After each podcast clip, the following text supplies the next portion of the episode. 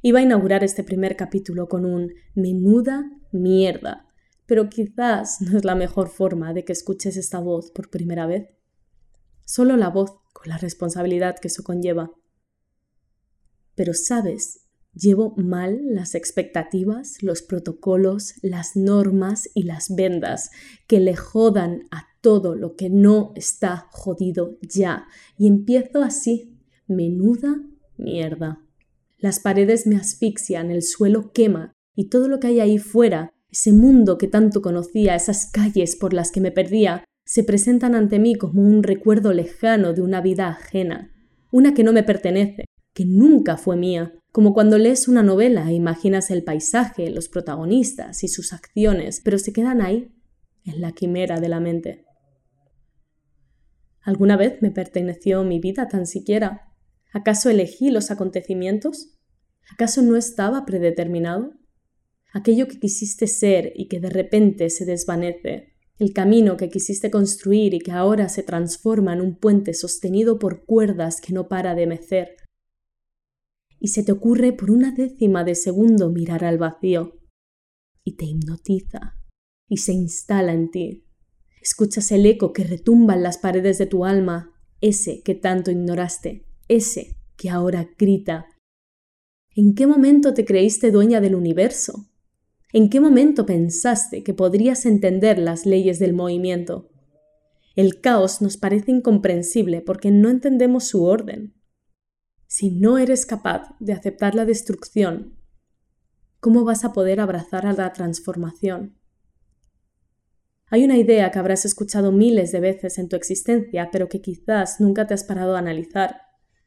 No se conocen exactamente sus orígenes, dicen que se remonta a las antiguas religiones agrarias, algunos hallazgos lo datan desde la época de bronce en China. Dos palabras, varios símbolos que lo representan y ni un puto minuto de nuestra vida en aceptarlo e interiorizarlo. Es el yin y el yang.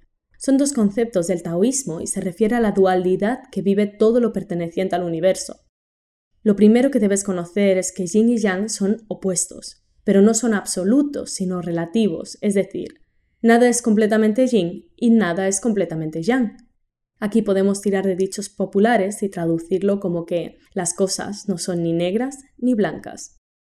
Lo curioso es que el yin y el yang son interdependientes, o dicho de otra forma, no pueden vivir el uno sin el otro. Una historia de amor romántico entre el bien y el mal, entre los polos opuestos que finalmente se atraen.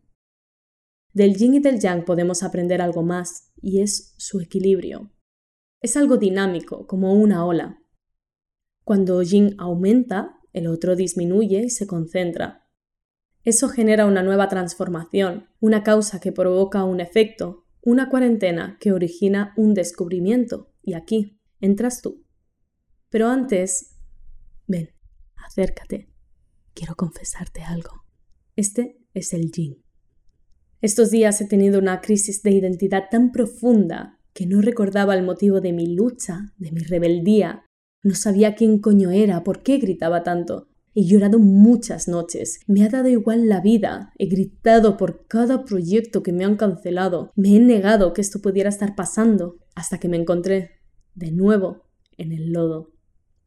He estado ahí en varias ocasiones, ¿sabes? La sensación es muy clara. Si estás, sabes que estás. Cuando todo cae y piensas que no hay más fondo, y vaya si lo hay, la mierda te llega hasta el cuello y no te deja ni respirar. ¿Y ahora qué? Ahora viene el yang.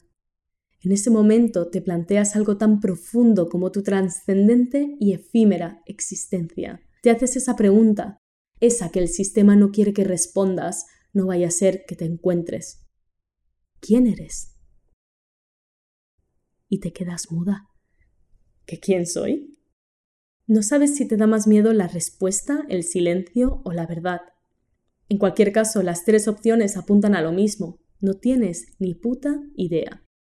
El mundo está en pausa y es el momento de meditar si hasta ahora has sido feliz, de pensar en lo que más anhelas, de ver las cuerdas que te mueven como una marioneta del sistema, de conectar con tu creatividad, de hacer eso que siempre te quejabas que no podías hacer por el tiempo, el puto tiempo. Pausa. Escribe ese libro, mastúrbate con ese dildo, diseña, aprende, lee, observa, reflexiona, estudia, folla, analiza tu cuerpo, haz un plan para conquistar el mundo, retoma ese sueño, llora por ese recuerdo, organiza, limpia, libera, deja ir, enraiza tus pies, mira al cielo, disfruta, adéntrate, piérdete y cágate en todo. Así que estando en tu casa, en cuarentena, hazte la pregunta, ¿quién quieres ser cuando el mundo le dé al play? Abraza la ruptura para construirte de nuevo. Acepta el cambio para evolucionar. Libera lo conocido para dar paso al crecimiento. No se avanza estando quieto. No puedes afirmar que te conoces si no sabes encajar tus piezas cuando te rompes. No puedes controlar las leyes de la metamorfosis. Te lanzo este mensaje para que hagas algo, pero esta vez, de verdad, no ese algo que dices que harás pero que nunca haces, sino ese algo que dices que harás pero que nunca haces hasta hoy. ¿Quién quieres ser cuando vuelvas a crear tu normalidad que categorizas como normal?